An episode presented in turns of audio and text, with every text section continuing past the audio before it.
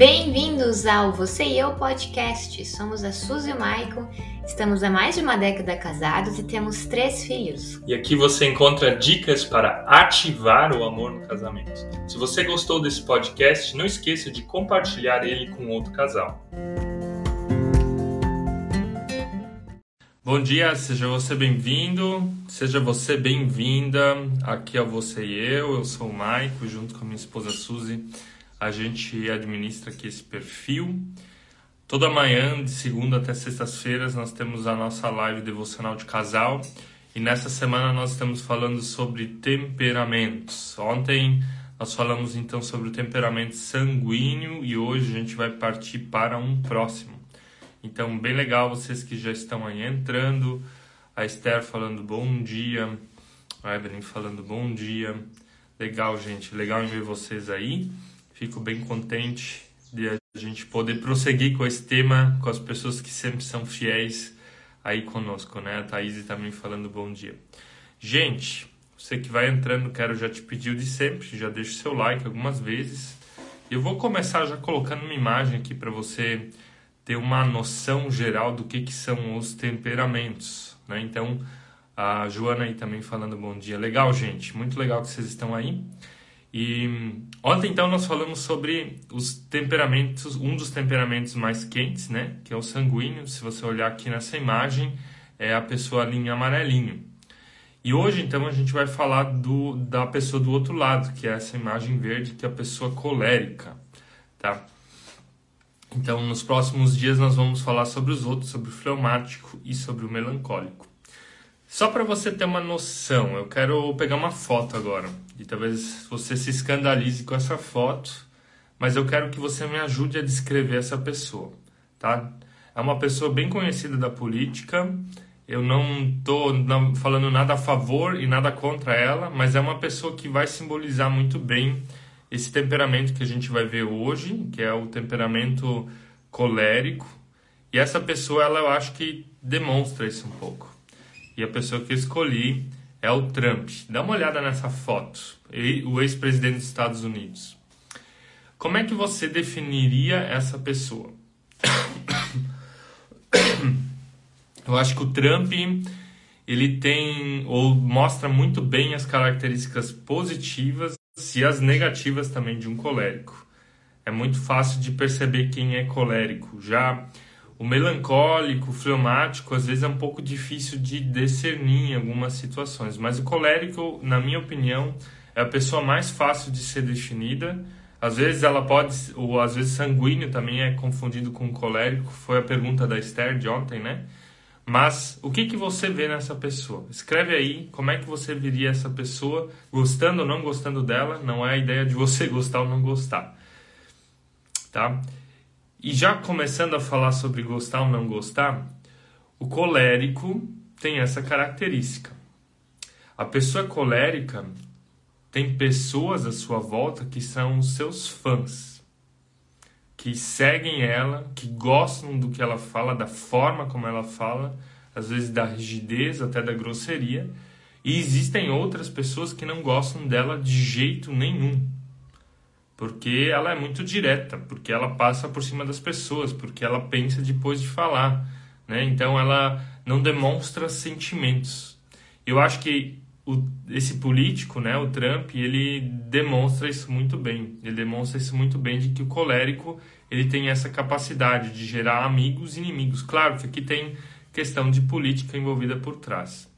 E se a gente olhar para a Bíblia, pegar uma pessoa da Bíblia, hoje a gente vai olhar um pouco o apóstolo Paulo e características do colérico lá, tá? Deixa eu fixar no tema dessa manhã aqui, que são os coléricos, um minutinho. Coloquei uma bomba do lado, porque é, às vezes eles são que nem uma bomba, tá? São facilmente, ou estouram muito facilmente, né? Não tem papas na língua. Gente, vamos então dar uma olhada nas características da pessoa colérica, primeiro começando com os pontos positivos, né? O que, que são as, os pontos positivos dela? Está aqui definido alguns deles. Eu vou, não vou falar de cada um, porque senão não dá, mas eu peguei aqui quatro desses pontos um, que estão que estão relacionados ao apóstolo Paulo. Por exemplo, o ponto ali decidido, a gente poderia aqui dizer também força de vontade para fazer alguma coisa acontecer. Se a gente lê, por exemplo, lá na Bíblia, as cartas do apóstolo Paulo, o apóstolo Paulo foi o que nos deixou uma maior herança. Né? A maioria das cartas da Bíblia foram escritas por ele ou atribuídas a ele. E o que, que o apóstolo Paulo fez? Quando ele colocava um alvo à sua frente, ele vivia esse alvo até o fim. Ele seguia aquilo lá. Tanto é que ele fala em uma passagem, se eu não me engano é Romanos, se tiver o Coríntios, mas ele diz assim, ó: "Meu morrer, ao morrer é lucro, o viver é Cristo". É isso? É, né? O morrer é o morrer é lucro, o viver é Cristo. O que que ele está querendo dizer aqui? ele está querendo dizer que a vida dele é direcionada para um alvo, que é viver com Jesus, que é viver com Cristo. E ele faz tudo o que for possível para viver isso.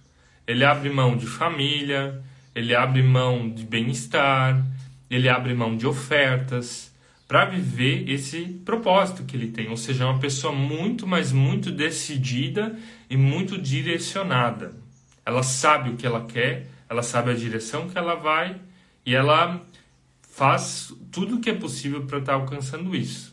Diferente da pessoa que nós vimos ontem, o sanguíneo.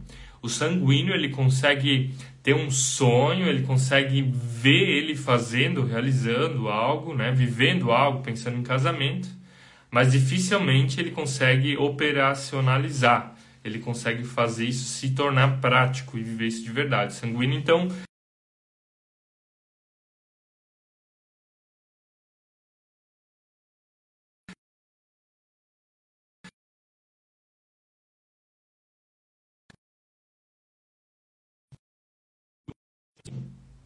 O sanguíneo ele vive muito mais no campo das ideias e o colérico e vive muito mais na parte prática, ou seja, é uma pessoa muito decidida, ela sabe a direção que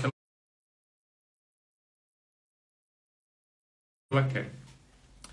Outra questão dele, dessa pessoa, é que é uma pessoa prática.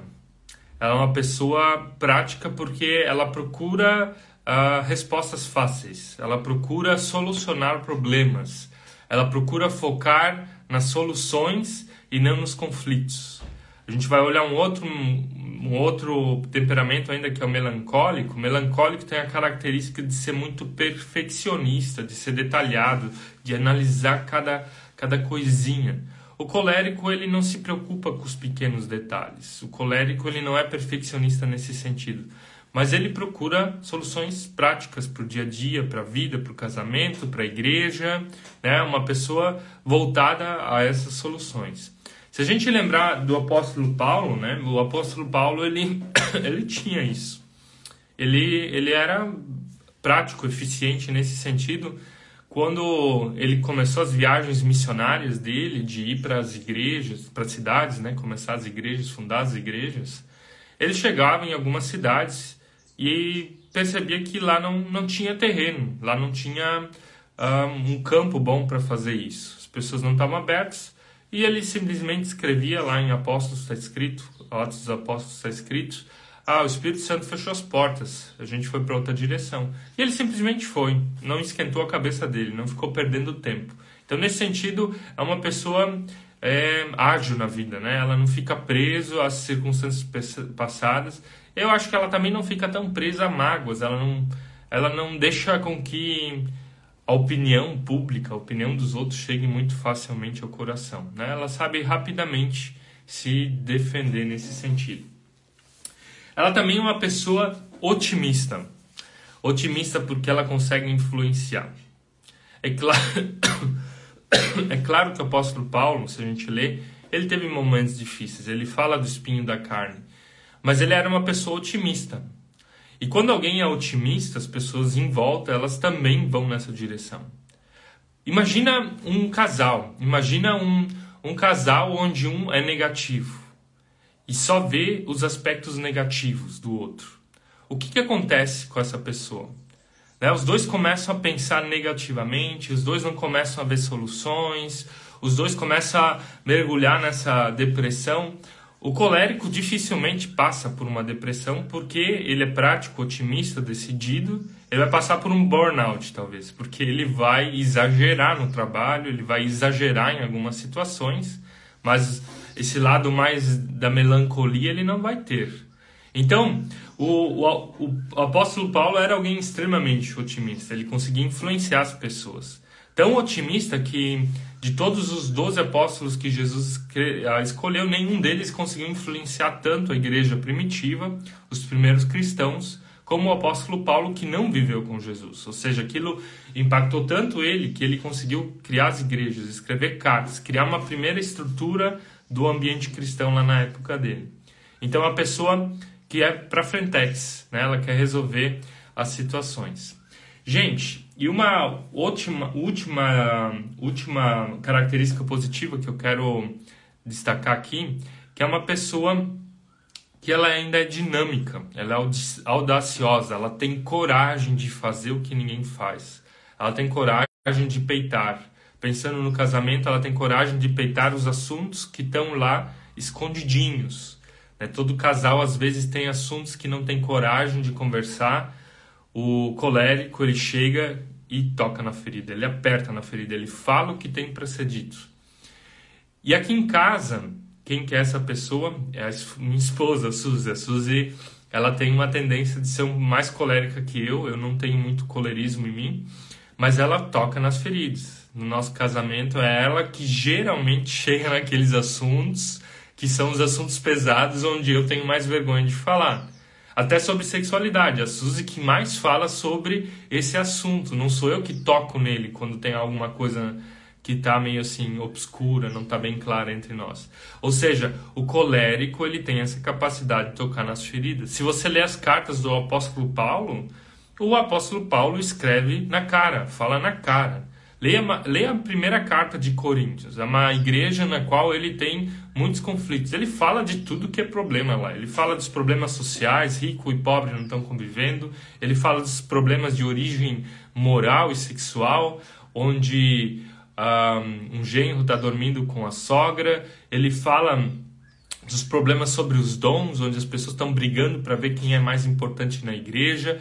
Ou seja, ele fala de tudo aquilo que, que eram os conflitos teológicos também, né? Alguns não estão mais acreditando na ressurreição de Jesus. Ou seja, ele fala na cara, ele está nem aí, ele escreve e toca na ferida.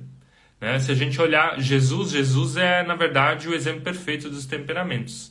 Mas Jesus também sempre falava as coisas na cara, ele confrontava as pessoas com a maior dor delas. E nesse sentido, esses são esses são os aspectos positivos de um colérico. É uma pessoa que é líder, é uma pessoa que precisa também estar em funções de liderança, porque pessoas que lideram, elas precisam ser práticas, elas não podem se prender a picuinhas, elas não podem só se prender a questões pequenas.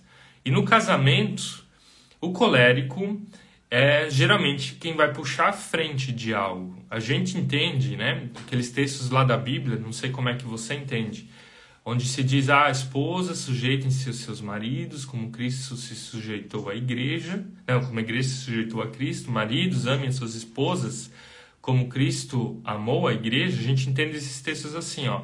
Para a esposa, o marido precisa ser um rei. E para o marido, a esposa precisa ser uma rainha. E eu não quero entrar aqui em questões de superioridade, né? Se briga muito, né? E se usa às vezes esse texto também erroneamente para oprimir as esposas. Não é essa essa a lógica do texto. Mas a, lógica do texto é dizer que as esposas precisam ter como prioridade relacional o seu marido. E os maridos precisam ter como prioridade relacional as suas esposas. É uma troca. E homem e mulher, eles são diferentes na sua identidade genética, né? não como imagem e semelhança de Deus. Homem, homem e mulher é criado em imagem e semelhança de Deus, mas na sua, nas suas funções tem diferenças. Tanto é que nós temos órgãos sexuais diferentes, temos hormônios diferentes, temos funções um pouco diferentes. Isso são características. Não significa que um é mais importante que o outro, mas são funções diferentes que se complementam. E agora o colérico, por exemplo, se a esposa é colérica, o marido não, ela vai ter uma tendência de puxar mais à frente em alguns assuntos. Se o marido é colérico e a esposa não, a tendência dele é puxar à frente em outros assuntos. Então, o colérico no casamento, ele precisa cuidar muito bem para não machucar o outro, para não oprimir o outro, para não esquecer dos sentimentos e dos desejos do outro. E daí se diz, ah, é marido que manda. Não, não é marido que manda e nem esposa que manda. Geralmente quem manda no casamento, agora, sinceramente, é quem tem personalidade mais forte. Quem é mais colérico, quem é mais sanguíneo também. São essas pessoas que vão puxar mais à frente, são as mais estouradinhas. Então é isso que a gente tem que entender. Que, logicamente, olhando para a nossa parte biológica, como Deus nos formou, geralmente são essas pessoas que vão ter mais uma tendência de liderança. Agora, o que é liderança para Jesus? Liderança para Jesus é servir. Quando Pedro pergunta a Jesus quem vai sentar à tua direita, ele diz assim, ó, quem quer ser o primeiro que sirva, porque eu vim para servir e dei a minha vida em resgate de muitos. Então, liderança é servir, liderança não é mandar, liderança não é autoridade. Então, a gente tem que entender isso nesse sentido. Agora, vamos dar uma olhada nos aspectos negativos do colérico, que também são importantes a gente perceber para depois fechar essa live e perceber as áreas onde a gente tem que cuidar. Se você tem esse temperamento, se seu cônjuge tem esse temperamento. Uma das características do colérico, é a primeira ali, ele é intolerante. A gente poderia dizer que ele é cruel. Ele não tá nem aí para o sentimento das outras pessoas. Como a gente viu nos aspectos positivos, se ele coloca um objetivo em alvo, em, na, na mente, seja no casamento, seja na vida, seja no trabalho, as outras pessoas elas se tornam funções para cumprir esse objetivo. Então ela é intolerante nesse sentido de que ela não aceita muito a opinião das outras pessoas, não releva os sentimentos dela, não percebe às vezes que elas estão sofrendo. Essa é uma característica dele. Por exemplo, o apóstolo Paulo, antes de ele passar por uma experiência de conversão, quando ele se chamava ainda Saulo, Paulo colocou um objetivo na cabeça dele. O Saulo colocou um objetivo na cabeça dele. O objetivo dele era perseguir e matar os cristãos, porque ele era um judeu ferrenho. Ou seja, ele não conseguia entender tudo o que, que era o cristianismo. Ele simplesmente colocou um objetivo, não relevou e foi atrás. Era um perseguidor ferrenho, intolerante com o cristianismo. E depois Deus quebra esse ego dele, Jesus quebra esse ego dele, ele se revela a ele, deixa ele cego. E Paulo, na verdade, troca o objetivo. Em vez de perseguir agora os cristãos, ele começa a falar de Jesus. Esse é o objetivo dele de novo. Então ele faz tudo para que isso se torne possível. Então, o, colérico ele tem que cuidar com isso. Ele tem que perceber os sentimentos das outras pessoas. Ele tem que saber também ouvir uma opinião diferente. Pensar no casamento também é assim. Só porque você é colérico não significa que você tem razão. Só porque você já acertou várias vezes na vida não significa que o teu cônjuge ele não tem sentimentos, pensando na questão do casamento.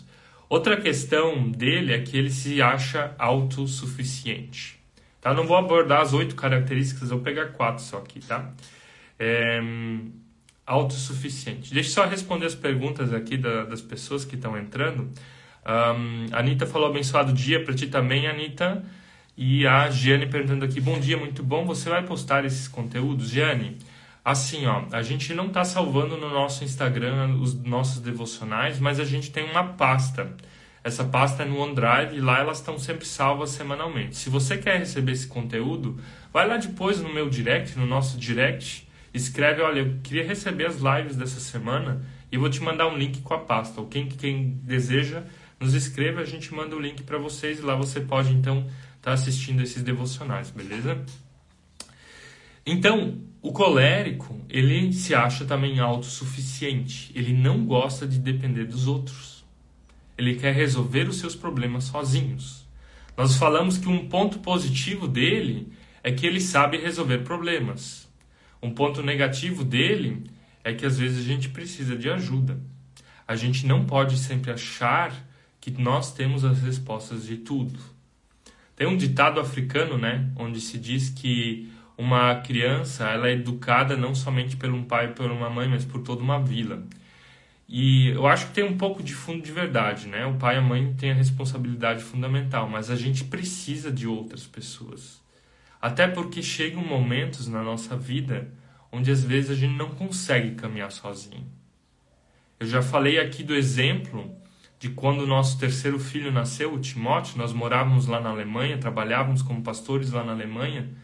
Eu estava sozinho em casa com os meus dois outros filhos. A Suzy ficou com o Timóteo no hospital durante três semanas.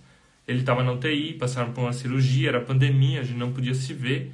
Gente, as pessoas da igreja vieram me acolher, fizeram almoço, lavaram roupa, cuidaram dos nossos filhos, senão não teria dado conta.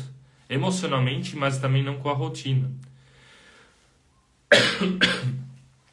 E o colérico ele precisa perceber isso.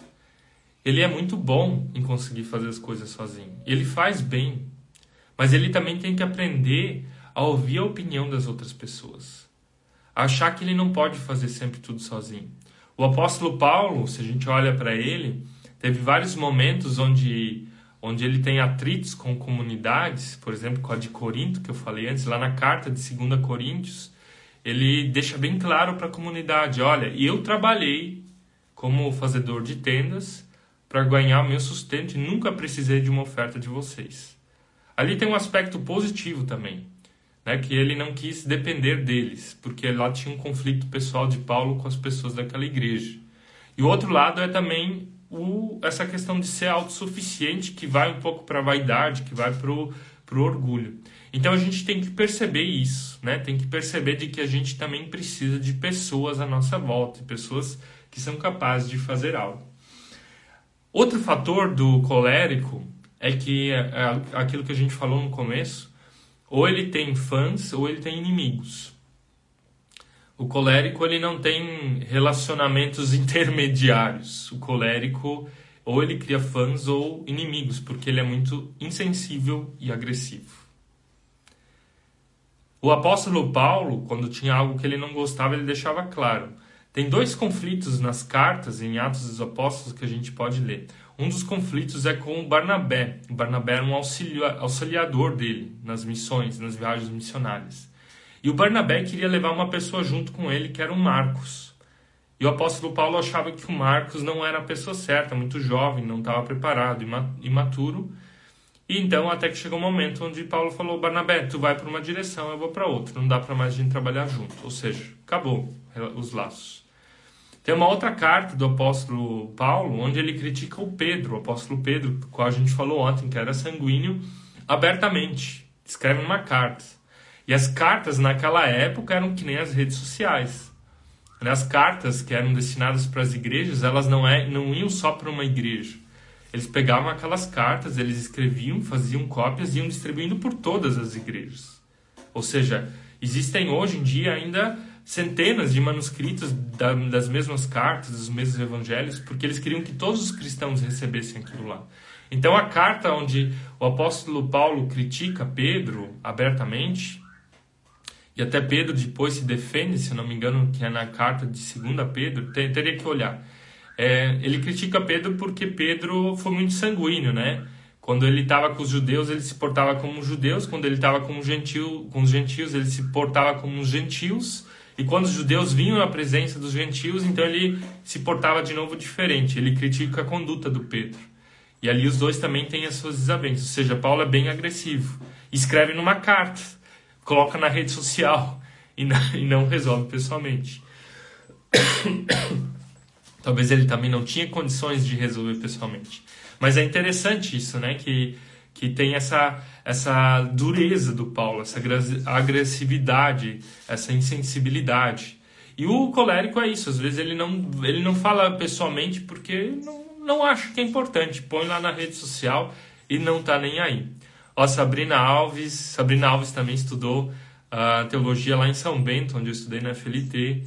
Acompanhe o perfil dela, ela tem um trabalho bem legal para mulheres, falando meu temperamento colérico.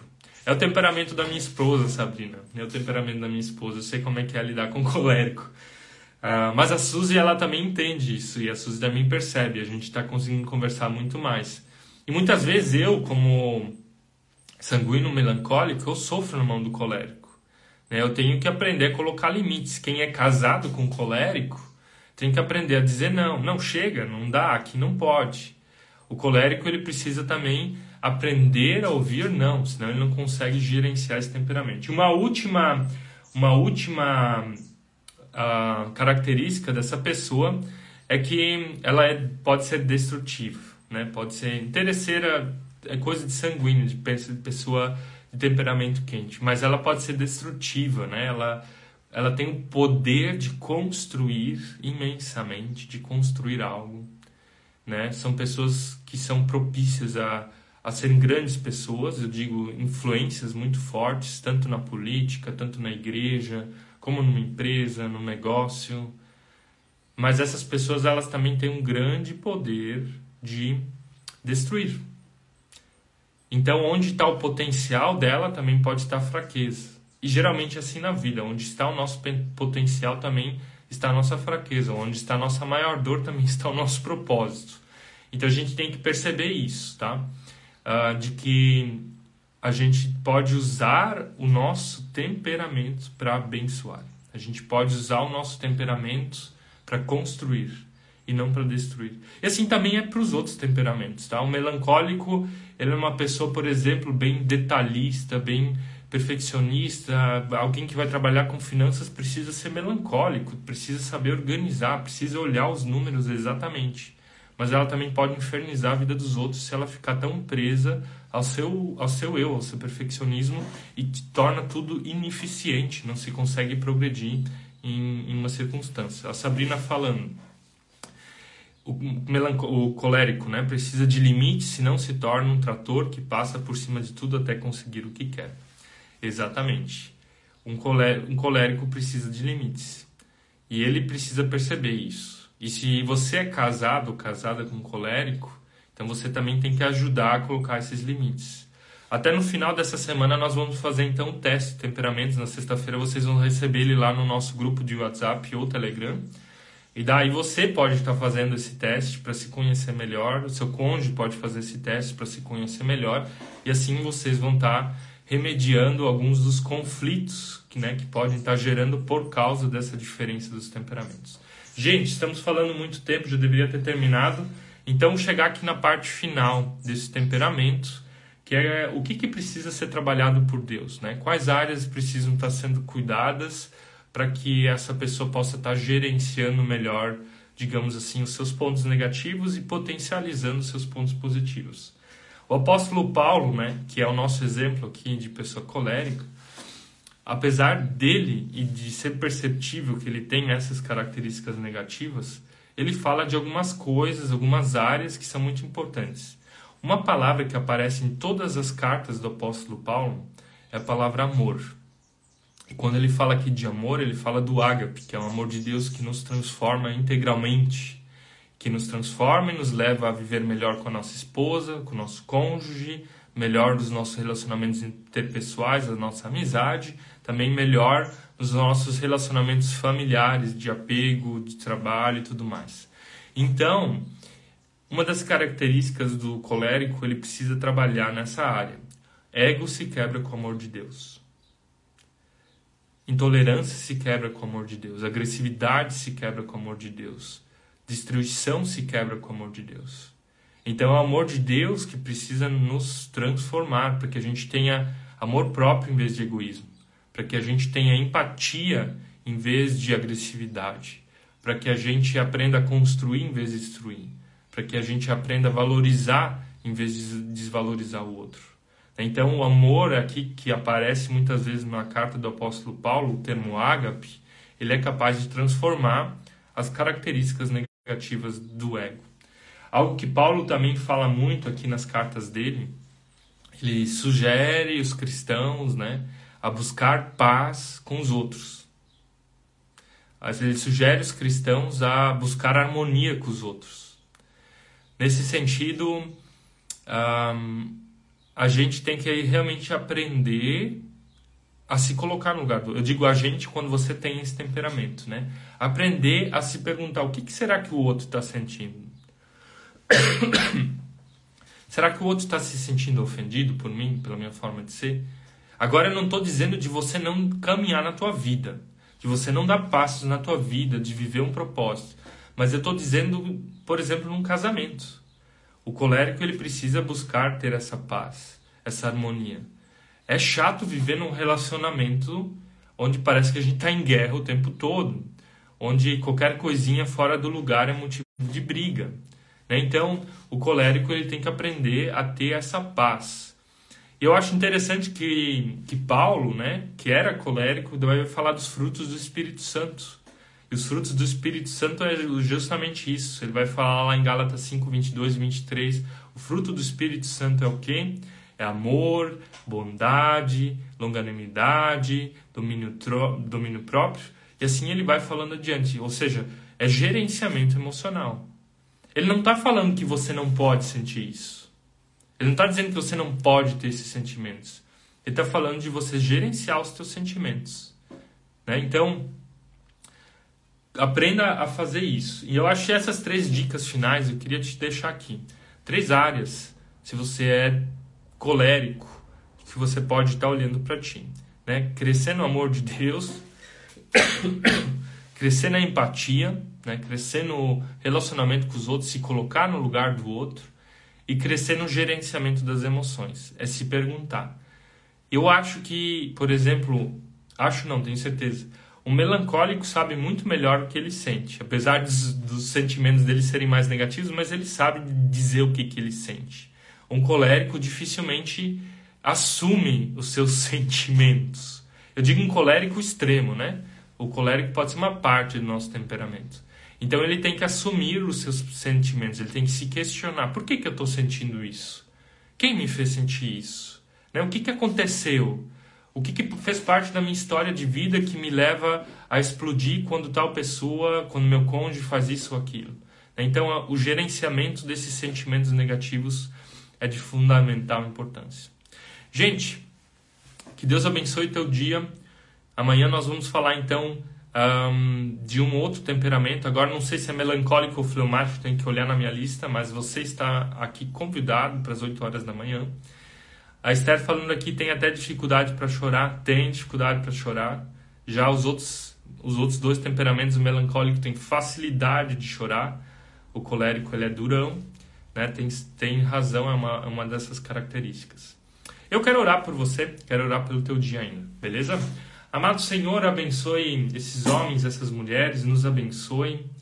E queremos te pedir que as características do nosso temperamento sejam para que a gente construa a nossa vida, os nossos relacionamentos, o nosso casamento, que as características positivas possam estar sendo potencializadas pelo teu espírito e que as características negativas elas possam estar sendo gerenciadas para que a gente não destrua, mas construa aquilo que está à nossa volta.